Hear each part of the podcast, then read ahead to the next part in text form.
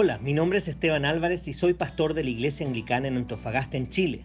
Si hay un pasaje que me gusta en la Biblia es Lamentaciones 3 del 22 al 23 que dice, El fiel amor del Señor nunca se acaba, sus misericordias jamás terminan, grande es su fidelidad, sus misericordias son nuevas cada mañana. Por eso he creado estos devocionales en base a un libro titulado igual que este versículo escrito por uno de mis autores favoritos. Espero que este devocional te recuerde que las misericordias de Dios son nuevas cada mañana.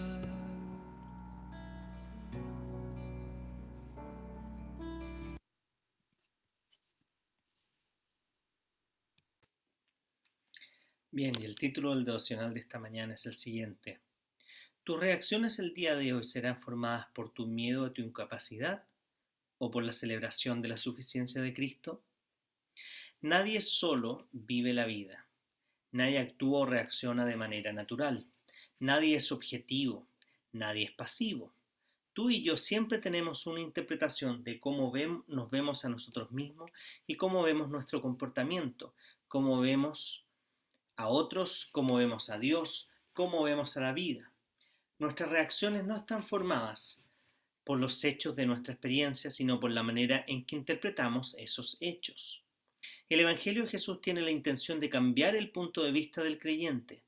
Esto es a lo que Pablo se refiere cuando dice que habiten ustedes la palabra de Cristo con toda su riqueza. Esto está en Colosenses 3:16. ¿Por qué dice Pablo la palabra de Dios? Él se refiere al Evangelio. El mensaje trascendental de la Biblia es el Evangelio de Jesucristo. La Biblia no es una serie de historias o conjunto de declaraciones sabias. La Biblia no es un libro de textos sobre teología sistemática. La Biblia es la gran biografía del Señor Jesucristo. Quizás es más exacto decir que la Biblia es la historia del Señor Jesucristo con anotaciones, es decir, su historia con los comentarios explicativos y esenciales de Dios. Ofendes a la palabra de Dios cuando la reduces a solo un libro de teología, principios y reglas. Simplemente no puedes comprender la escritura sin la persona y el trabajo, la gracia del Señor Jesucristo. Así que, ¿dónde nos lleva todo esto? Tienes dos maneras de ver la vida. Puedes ver todos tus retos internos y externos desde la perspectiva de tu experiencia y el presente catálogo de tus habilidades, o puedes ver desde el punto de vista de la suficiencia de la obra que Jesús hizo a tu favor. La Biblia te fue dada no solo para cambiar tu identidad y potencial, sino para cambiar radicalmente tu manera de pensar sobre la vida y tu interpretación de la misma. No has sido abandonado a tus propios recursos debido a que estás en Cristo. Tu potencial es más grande. Nunca, nunca estás solo en cualquier situación o lugar en el que te encuentres. Hay alguien que lucha en contra del pecado por ti, incluso cuando tú no tienes la sensibilidad para luchar por ti mismo. El Evangelio de Jesucristo no debe ser solo un aspecto de la, tu teología, no debe ser relegado a la dimensión religiosa de tu vida. Tu relación con Dios a través de Jesucristo es tu vida. Abarca y, al, y altera cada aspecto de tu existencia.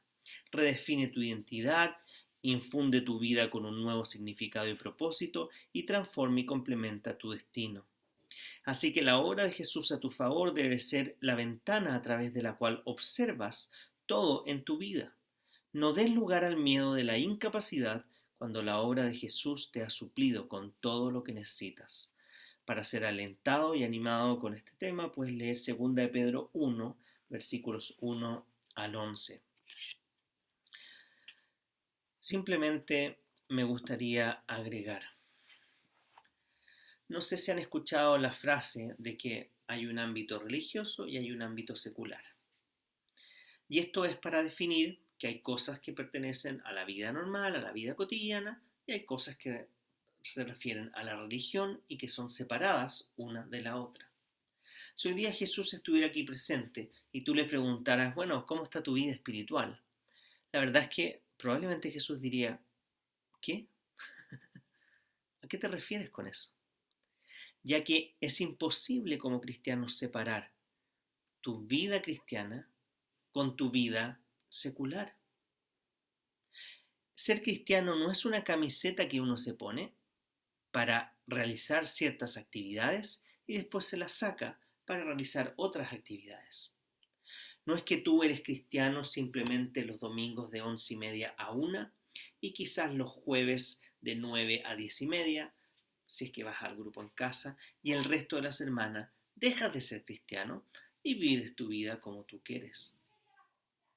Ser cristiano significa que el Evangelio de Jesucristo, es decir, las buenas noticias de salvación, de transformación de tu corazón pecaminoso a una vida apartada para Dios, una vida consagrada para Dios, una vida que refleje los principios del reino, no es algo que esté aparte para un horario específico. Debe estar presente en toda tu vida. Toda tu cada vez que vas a algún lugar, eres un embajador del reino de Dios.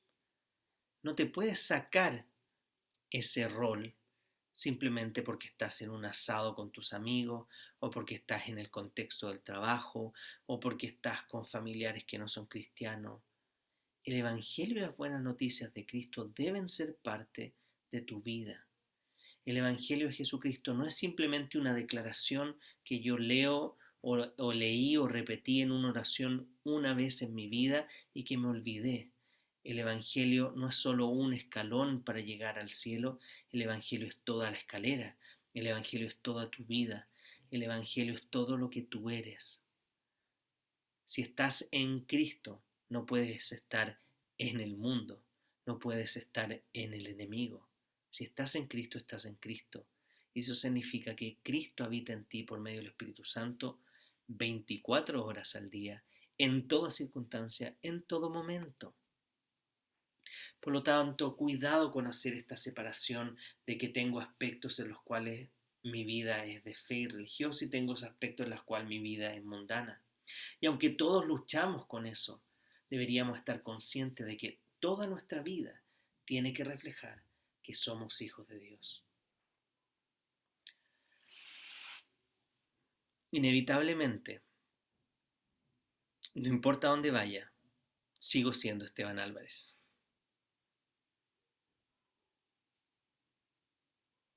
Sigo siendo Esteban Álvarez. Ese es mi nombre.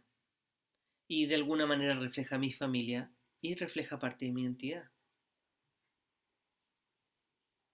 Entonces, donde vaya, soy cristiano. Y no solo porque soy pastor de una iglesia, tengo que reflejar que soy cristiano todos los días, como si esto fuera parte de mi trabajo. La vocación, en mi caso de pastor, es algo que me acompaña en toda circunstancia, en todo momento. Pero antes que eso, soy cristiano. Si quieren de esta manera, Jesucristo está tatuado en mi corazón. No es solo una polera que me pongo y me saco como la polera de algún equipo de fútbol. No soy hincha solamente cuando voy al estadio.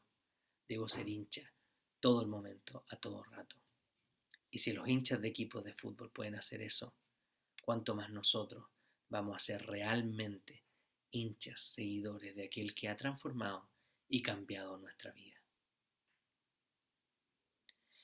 Esa es la gracia que Dios está orando en nosotros, de que todo esto, no depende de mis capacidades y mis habilidades, depende de la gracia transformadora de Dios que permite irnos dando cuenta en qué área estamos dejando o estamos creyendo que el Evangelio no nos dice algo y estamos creyendo otro Evangelio, es decir, otra buena noticia, entre comillas, otra verdad que me dice algo acerca de mí y me hace interpretar el mundo no como Dios lo ve, sino que como el mundo lo ve.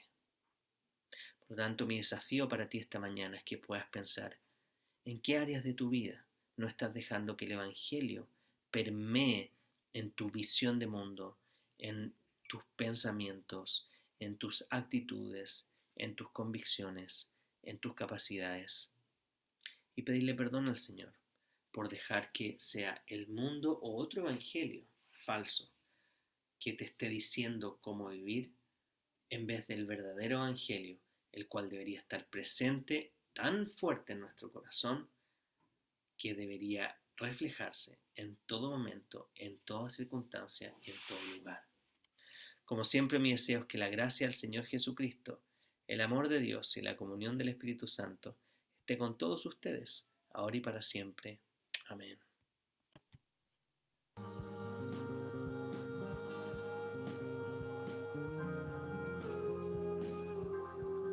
Si este devocional fue de bendición para ti, queremos animarte que puedas compartirlo también con otras personas para que puedas bendecir su vida. Además te queremos invitar a que puedas visitar nuestro Instagram pastor.anglicano.antofa o anglicana en Antofagasta.